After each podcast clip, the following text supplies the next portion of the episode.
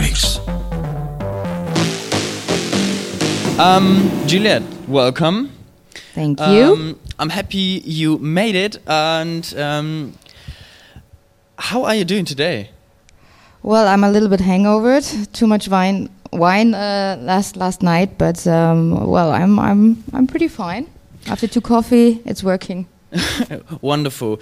Um, you are very involved in uh, Kittball, co-founder and DJ and producer itself. Um, you mentioned you you've been around a bit, but how did uh, did how was Kittball itself really affected now in in now's times? Um, I have to be honest; it it doesn't affect us too much because uh, we we are very strong, like in in um, in streaming, and still compilation licensing, and um, of course we um, we lost some money in our events because we celebrate 15 years of Kittball this year, and we had like um, festival stages, our own parties etc etc and um, yeah all of this has not happened. And we had like kind of an investment before um, for decoration pr booking and um, this is the only part where i say it's um, yeah we lost some money but um, we checked our numbers from last year and uh, to be honest it's it's on the same level. So music wise people are still streaming. Um, and people are still buying music DJs because a lot of DJs DJ at home or do streaming, so there's still a market for downloading music. How big is the percentage in within Kittball the the um, the event segment? Like what what percentage does it take? Well, we have uh, we have so many parts which which gains money for the label. So um, it's not only we have um, the download, the streaming, the events, the merchandise, neighboring rights, publishing. These are all parts um, which collect uh, collect money. So I would say it's like twenty to thirty percent. Okay, so still like fair enough. It's it's quite a chunk. But yes, but we did. But we did this year. We did a lot of parties. Still, of course, only with 100, 120 people. Mhm. But we did a lot of parties, and this gained again a little bit of money. So Mhm. we didn't lost so much money this year, funny wise. No. How was the process of uh, getting those events through? Like, what kind of concepts did you use to, to get those events going? Well, the word dance is the worst word you can use at the moment. So, um, and uh, we we did like a we called it Kittball Cafe, and um, you could book a table like in a like in a restaurant, but it was allowed if you want to stand up and stretch a little bit because six hours of sitting it makes you yeah so it it wasn't allowed to dance, but it was okay to stand up and wiggle a little bit with your ass. That was okay, and it was not allowed to to run around in the in the area where where we did our party. So, but um, it was completely different, of course. But um, the people were so happy to have something to go out and listen to loud music. 15 years of Kittball. It's uh, yes. quite some time. How did that all come together in the, in the beginning? Well, I'm um, I'm not an original founder of Kittball. It was Tube & Berger. And um, 2009, they headhunted me from another label and asked me if um, if I wanna be a co-owner of Kittball. So, and since then, I'm handling most of the stuff for Kittball Records. And how did the the relationship uh, develop over then? I mean, headhunting is, is a thing. Why did they want you? Well, like what what what what? what Because I'm good. Yeah, I guess so. I guess so. Fifteen years later, that's the proof. I mean, um, so what's your part within Kittball now uh, co- compared to to Tube & Berger? How, how do you handle the, the workload and how do you communicate that? Um, I did uh, for for many many years. I did everything, and I mean everything. I organized everything for the label. I, I organized the releases. I did A and airing. I did um, the events. We had part time. We had a booking agency, which I handled as well. So I we had so much to do, and on one point I said I can't handle it myself anymore because Tube & Berger were touring a lot. Mm -hmm. So and um, they they are more in the A and R'ing side, but um, they don't handle a lot with the label. So most of the stuff I'm handling. Is is this still the case? Well, um, no, because all the shit work I give to another company. So I live now in paradise. I only do the stuff I I want to do. And oh, what's that? Well, it's A and R'ing. I'm in contact with the artist. I am still doing a lot of the um, event organization um, because I studied event management. Mm -hmm. So, and um, I love to do events. And um, yeah, I of course, I do some shitty work still, but the worst thing is royalty statements. If anyone knows what royalty statements is, a lot of numbers put together, and then the artist gets the share from his release. So, and in in the time of streaming, it's like tons, tons, tons, tons, tons, tons of numbers you have put together. And I said I can't do it, and I want to do it anymore. And there are companies out there who is handling this for labels. Okay, so um, you are a artist yourself. Yes. How um, did that come together with Kittball? Do you really also release on Kittball yourself? Yeah, of course.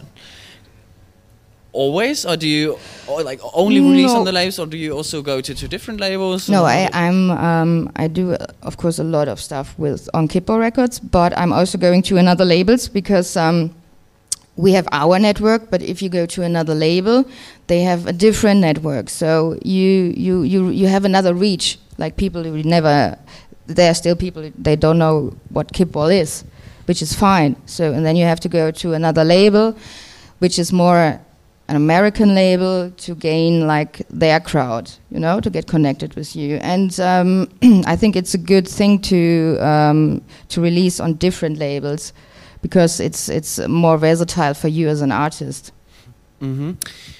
Yesterday we talked uh, to Raumakustik yeah. and uh, we talked about the different regions of house, tech house in particular, and they were like, okay, it's very big in, in, in the US, it's very big in South America, and there were some parts in, in the UK where it's big, but within Germany, it's not not that popular, but he mentioned like the only one who really kind of made it here in Germany, like the biggest one, is Kittball. How did how did that come? Um, I think because we we always did what we want to do, of course. So we don't jump on because techno is now big.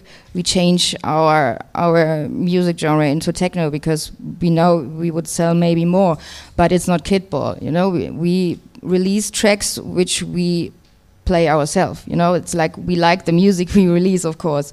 And um, Kittball was in the beginning electro house label, and then it went to deep house.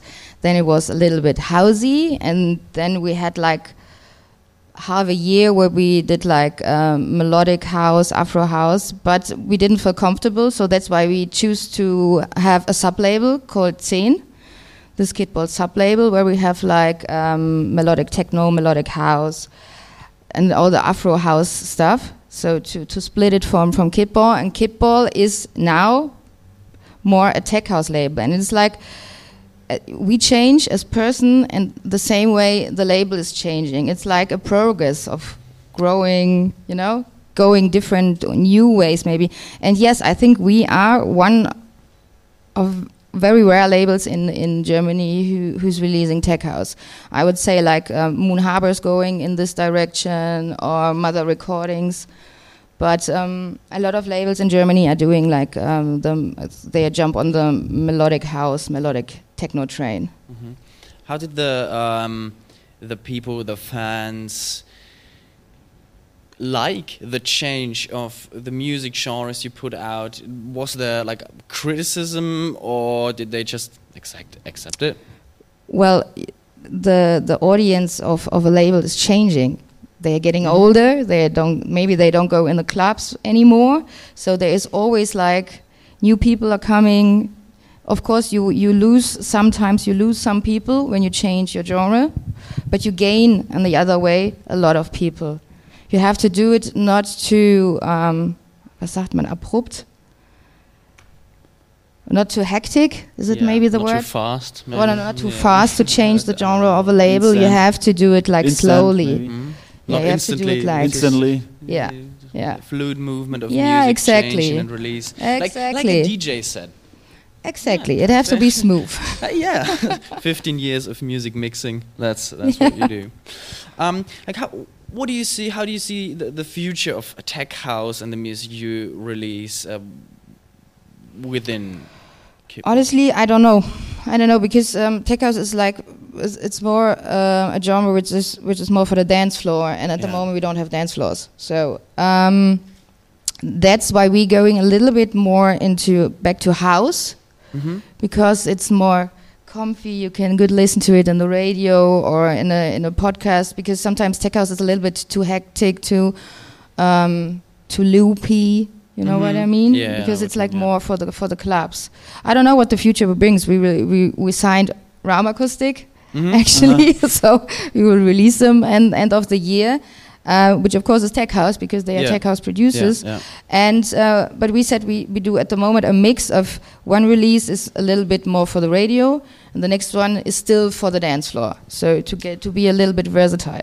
Okay, that that's interesting. Um, in in the last recent years, there was one guy that really made tech house bigger, like worldwide, and there's like one song in particular that that really stood out was, Fisher losing it. How did that affect the label? Did did you realize okay that there was more like traffic coming because like all of social media, the, the this, No, not really. Not, Not really. really. Tech house is still. Uh, it's not so easy. Tech house. Yeah, it's not so easy in Germany for Mhm. tech house. Um, it's I, I funny wise. Um, I play tech house mostly, uh, mixed with house, uh, also sometimes vocal house, and of course I also play sometimes techno in my sets. But it's like this groovy, pumpy techno style, and um, I have the feeling um, that people are very happy then they when they listen to tech house because not a lot of I, I don't know so many DJs they're playing tech house because even artists jumped from tech house and house on the techno train. You know what I mean? Mhm. Uh-huh. Like teenage teenage mutant. Yeah, Yeah. yeah, yeah. So they were 100% house and Now the it's like wow. yeah, now they changed. yeah, exactly. Did you change your style of music a lot? Mm, yes. I'm, I'm DJing for 20 years now, so of course I changed. I changed my style. I started with uh, um, with soulful house, with soulful house. Then I jumped. Uh, I did two times the mistake that I jumped on a train. It was the electro house train and it was the minimal train. Both Okay. styles, in, in the end, I didn't liked, but I played it because the market asked for it. So you serve what the market mas- uh, market asked for. I would never, never, ever would do it again because it's um, it's the worst thing when you are behind the DJ booth and you're playing music you personally don't like. You don't feel it. It's the worst thing in which which I happened in my life. Now you not coming here from Berlin, where a lot of the, the electronic music scene in Germany is. You, you're from Dortmund, and how's the scene over there? How how are you accepted there, and how does it compare to other cities within Germany? Um, Dortmund is in a, is in a is in an area where we have a lot of big cities, like very close together: Essen, Bochum, Köln, Düsseldorf, and I would say in this area we still have like in in 100 kilometers we have like 80 100 clubs and i would say 50 of them are easily are for electronic music so it's it's um, it's kind of Berlin, but not really Berlin. It's like the, the, the people from, from this area are more, how can I say, ehrlich? Ehrlich? They, Real. yeah, real and honest, and Yeah. they, they they give a shit about what they are wearing. Honestly, they uh, they give a shit yeah, of yeah, being yeah. like hipster and all this kind of stuff, which is important here in Berlin. And it's it's of course we have these people, yeah. And um, I really like this area. Funny wise, when I'm when I'm DJing abroad, like in Australia or whatever, they ask me, "Can we write Berlin behind your name?" You know, because it's like it's like a trademark. It's it's really Yeah. it's when you're from Germany, everyone from abroad is thinking you are from Berlin. Like every artist is in Berlin. oh, that's funny. Yeah. Yeah. Yeah, I actually never heard that. Yeah. Uh, so you, you mentioned like, you play in Australia, you played in Dubai, you play everywhere, and how do you like touring the world? Honestly, I miss it so much at the moment. I really, really miss it. I, I love to hang out on the airport. I don't know why. I love it. I love to be in the air. I like to. I like to have weekends where I only sleep four hours, um, and this is all what I'm. I, I really miss it. I really, really you have miss a, it. You, do you have a favorite place in the world? yes, Reunion Island. Have you ever heard Oh, about wow, it? Yeah, No. yeah. This Have, is have you played there? yeah, twice. How, how's the crowd?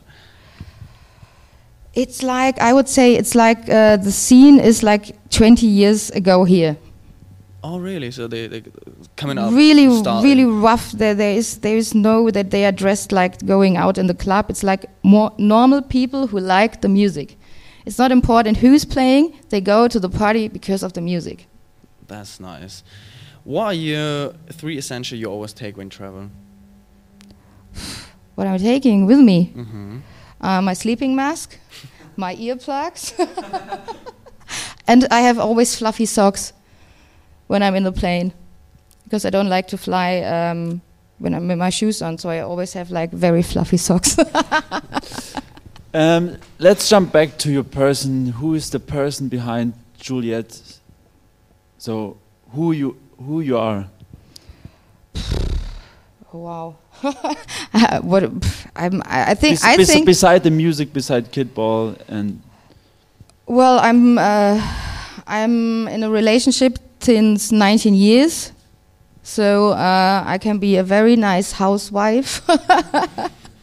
I have two cats. Um, I love to hang out on the sofa watching Netflix. Um, I love to hang out with my friends, and um, I'm a very social person, I would Mhm. say. I love to go in the spa, treating myself. Nice. So I'm a very relaxed and uh, I think a nice person. Oh, that, that is if if you have one wish, what would it be? One wish at the moment is uh, look back ve- before everything starts with Corona, because even if Corona is is is leaving or we have to live with it, I don't think we will go back with the scene and especially the the, the party scene like before, because it already changed something in our minds, definitely. That's true. Yeah, yesterday we had uh, a very intense talk with uh, Orban Schellenberg. It was Uh-huh. very interesting about how clubs will change and can change. And Yeah. What's your take, just timeline-wise? When will we be allowed to go out and indoor rave again? I think um, I would say earliest next year, April. Okay. Earliest, earliest, and I think festivals we will we will not have festivals for the next one or two years. Oh, really? Yeah. Like, do you, do you think indoor is uh, earlier than outdoor? Eh, In the, in the because when you do in the the big big, big festivals, is there are people coming from all over the world, you know. So Mhm. it's uh, you, that's why Tomorrowland was especially cancelled because Yeah. um, there are people coming from all over the world, and they couldn't they don't know how to handle it, and I think that that will be the problem for for the festivals. So, how do you plan ahead with Kittball, like the, the business strategy of the event side? Well, um, I'm uh, I'm very good in creating new concepts. so um, we also have already a, a concept for, for the winter time, and um, yeah, the people were coming with with, with with ski dress. We did it before. Mm-hmm. Before Corona, we did a party, a rooftop party in the winter time, and the people came with their ski dress, the onesie ski dress, and it was so much fun. So, and I think the people are now also open for it to to dance in the cold. Yeah, and even then, a mask is maybe a well welcomed thing to have on because Yeah. it's cold anyway. So you have something that Yeah. protects your face. So Yeah, exactly. it's uh, probably not not the biggest issue. So you you try to do parties as long as it is possible, and next year big conferences like Sonar, you always have a big showcase there. Um, is there anything you have planned already, or is it No, no, No. no, no, no. Um, we said we will we will leave. Uh, wait now till end of the year. hmm how everything will work because now it's like they call it the second wave of corona Yeah. so and um in worst case scenario there will be a third one maybe like in february march even Mhm. if we handle it now i think there will be there will come a third one. Um and yeah we will see uh, end of the year we we, we will talk about the um, next year what we can do. We already confirmed some stages on festivals. They they still believe they will do next year's festival which is which is kind of nice that they believe it uh, but i don't think it will happen. Okay, now uh, again, a different topic is um, going 15 years back or 14 years back, starting a label. What are the, the key takeaways you now would say to somebody who is just starting a label? What, what's the, the, the key things that you should look for? Um, think twice if you want to do a label, because it's fucking a lot of work. Because it's releasing music is easy, but to to have a label which is working, that's really hard, and a lot of work you have to invest into it. And um, of course, you need um, you need like good network. Like who's delivering the music, who's doing the promotion, which artists, and especially when you are a new, young, label, um, it's not interesting for bigger names to release on it. It is, that's the truth. So why should they release on a small label if they can choose a big label? So and it's it's um, you have invest a lot, a lot, a lot of networking and a lot of time, um, yeah, to have to have an own record label. So I wouldn't suggest anyone to do a label because it's like uh, a 40 hour working least week you have to do and um, you need to know with which partners you have to work together of course i learned a lot in the past 15 years and um, i have a very good network i built it up over the, over the, over the uh, 15 years um, but i wouldn't do it again Oh, because um, yeah, I failed a lot. I have to I have to be honest. I not any, any decision we made with Kittball was a good decision, especially Mhm. when we change, when when we changed the genre too fast. So we lost people. So you learn next time it has to be more smooth when you do it. So and uh, you learn by pain. Um, what do you think is the secret of Kittball? I I mean, 15 years, and it's an interesting label for a lot of house artists. What is the secret behind Kittball? I think the people see and feel that we do it with passion. It's not like we have it because it makes money, it's because we do it because we love what we do. When I wake up in the morning, the first thing bec- before I toothbrush my teeth, I'm sitting I'm sitting on my phone and checking my emails. So you know, sometimes uh, when I work from home because we have an office, but when sometimes I work from home till midday, I'm sitting there with my pajama. So so I can't can't tell you what what what why we are why we have so much success. I think um, some decisions we made were good decision, and what I said before is we do it with passion, and we have had the whole Kittball family thing. Like when you when you um, when you release with Kittball, you're part of the family. It means we book you for our own parties, and um, you can ask. I think you can ask any artist that um, we do a lot for the releases. We do more than I would say most of of uh, of the other labels. Promotion wise. Yeah, promotion wise, what we serve, we we do like um, the banners and all the stuff. We have a very good relationship with Beatport, so every every release from Kittball get a feature, at least a small one, but every release from from Kittball gets a feature on on Beatport. Okay, so how do you handle the promotion side? You said you have companies do that, or do you Uh, we have, of course, we have our own network. Yeah. Uh, we work with Inflyte. I don't know if you know. Mhm. Inflyte is like a promotion tool, which which is really good. And um, for bigger releases, uh, we work with a PR agency in the UK because most of the um, PR is going over UK, of course, because they are, they are the biggest um, PR agencies. And um, but we don't do we don't do it for every release, only if because it's it's it costs money and it's they, they, they want to have a lot of money for doing the PR. So um, so that's why it was important for us to create and build up our own network of promotion tools like blogs for interviews. We have you have our own radio show on Ibiza Live Radio, which also helps that we can provide for the artist like not only to have the release on Kittball. So when he when you release with us, you get definitely uh, one show in our radio show. Um, best way is you get a, you you do a remix for us. You play on our parties, so it's like a nice package you you, you get from us. So when you release on Kittball, you said you're playing the radio show.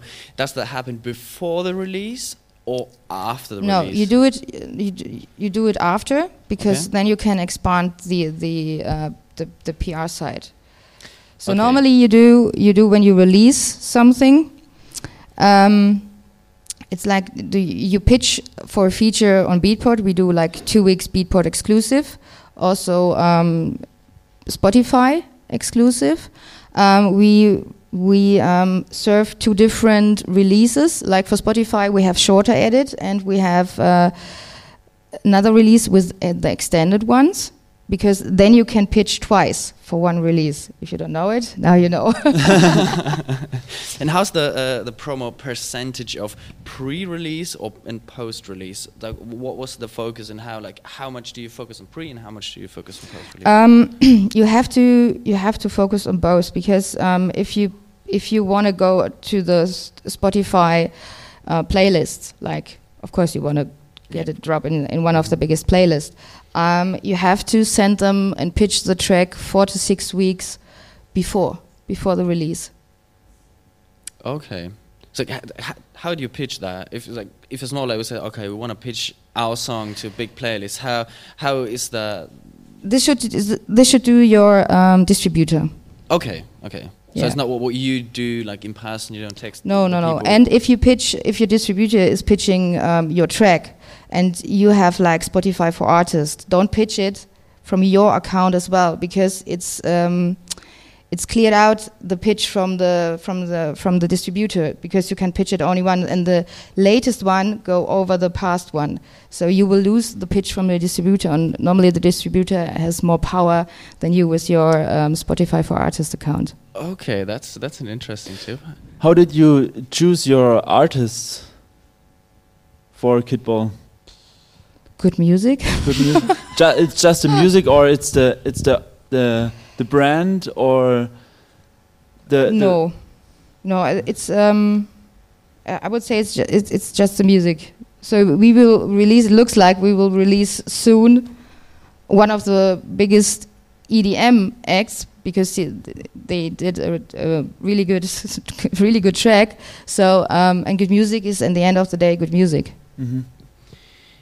Now you, you release one of the biggest EDM acts. You release uh, people like Raumakustik. How is it for really small artists that have like a good track? How much how much importance is like social media appearance, like the name, the brand? Like where, where's where's the the border bot, the, the bottom line where I say okay that's enough that we can release it like um, with the brand. Uh, well, it's it's um, if if the track is really really strong, like it's so strong that it's um, it has the potential for a single release or it's an EP.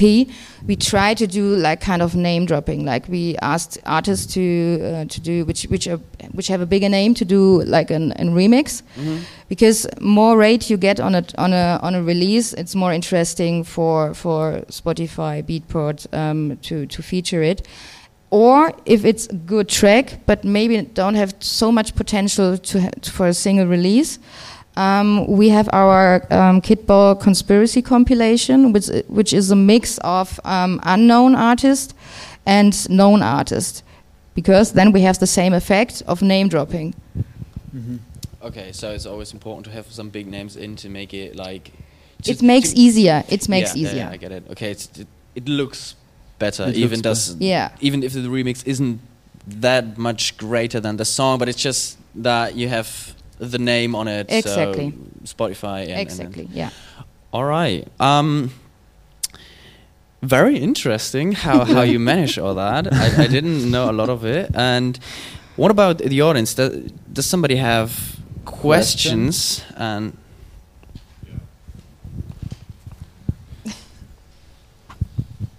So now um, we're in Corona, and there are no parties, there are no festivals. Um, where where there's a large concentration of people to hear your music, right? Are labels holding back on um, on releases right now because the marketing is difficult?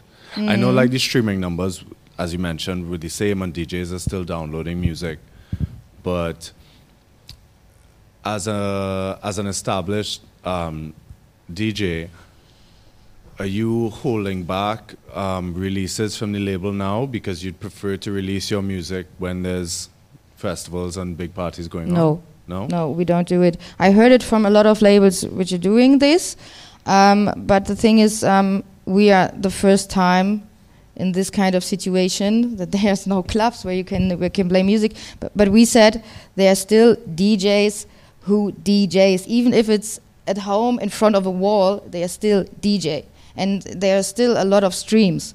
And um, for me, it wasn't at any time a point to to hold back uh, releases because they're more more for the dance floor. No. What's the best way to send demos to you or labels in general? Um, yeah, that's a question which a lot of people ask me when I'm sitting like uh, like here. Um, there is no perfect way to do it. To be honest, the best way is you get in a personal contact with the person. Like I'm sitting here, you will come later to me, and we have like a little chat. Yeah, and um, you ask me like, "Hey, can I have can I have your email address?" I said, "Yeah, sure." And I remember, and, and I will remember that we had this talk, and of course you get more attention from me, yeah, because hey, it was nice to see you, blah blah blah. Then a demo which is it's only a SoundCloud link which is coming into our demo at Kittball um, Yeah. account. So it's like um, you know, it's the more you get this personal relationship with someone, the better you get heard. But there is no 100% way where you get listened. So I had um, um, release on Relief. Friends of mine, big big artists, sent demos, and they never heard anything back. I get a feedback in five minutes. I don't know if the guy was sitting on the toilet, had a shit, and listened to my music, and thinks it was it was good, and answered me because uh, you never know. Even I'm answering sometimes quicker. Sometimes it needs two three weeks until I'm answering. That's a big question.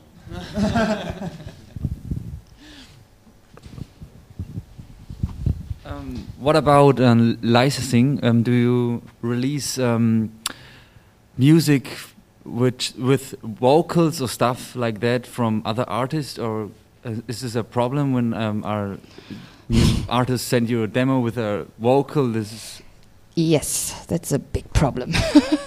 that's a really big problem if you use music which is not publishing and artist-wise, if it's not cleared, because um, we have we have an, in our agreements it's written down that um, the artist has to take care for any sample clearings, and if there is any issue, it's not the label who has to take care of uh, any how you say. Um,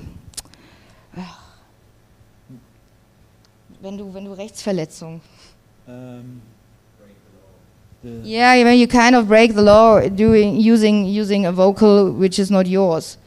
So um, we had it three times on Kittball in 15 years, um, and we had to um, put down all the all the um, the the release has to disappear. To be honest, and we had to give him 100% of the income.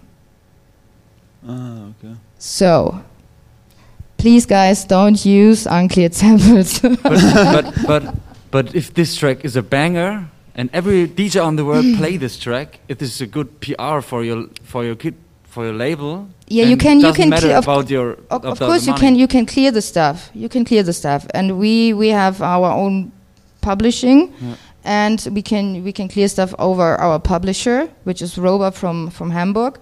Um, but sometimes, if you want to use the track or the vocal, um, there are so many people are involved. Like this guy has ten percent, this guy has twenty percent, and you have to clear any percentage, any. If one percent says no, you can't release it.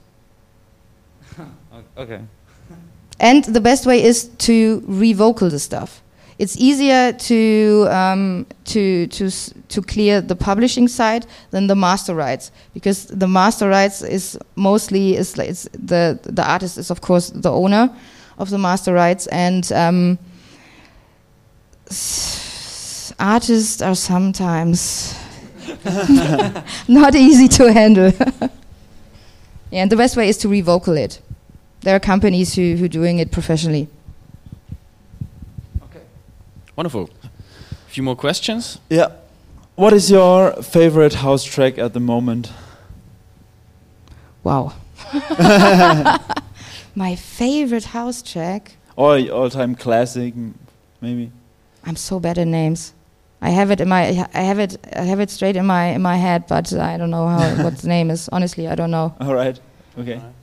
You can I sing don't it. No. You can sing it. uh, no, you don't want to hear me sing. No, no, just a joke. All right, uh, All then uh, thank you for your time and uh, for this interesting thank you. insight Yeah. out of Kittball. Um, I wish you happy and successful another 15 years, and maybe we will talk Next year. Next year, or when it says uh, 30 years of Kittball. Yeah, wait, wait. I have one tip for you guys.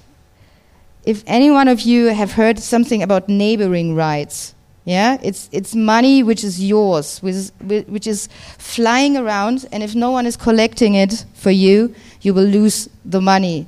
So. Please take care of yourself that you find a company who's collecting the neighboring rights for you because I'm shocked that that that most of the artists don't know what neighboring rights are. It's the kind GEMA thing publishing money, etc. But the most people don't know that there is money outside in this world, which is our money, and um, no one is talking about it. And I said I want that everyone, every artist, have to know where he can collect money next to to gigs. And I gain like per year, I can tell it, it's like between two and four thousand euros. How do you collect it? You need a company for that. Do you have like a, a good, good tip? Or it- should you just Google neighboring rice company collect? Um, come to me. I give you a contact, and um, Okay. Perfect. Wonderful. Yeah. Perfect. Thank you. yeah, you're Thank welcome. you very much. Thank you. Freaks.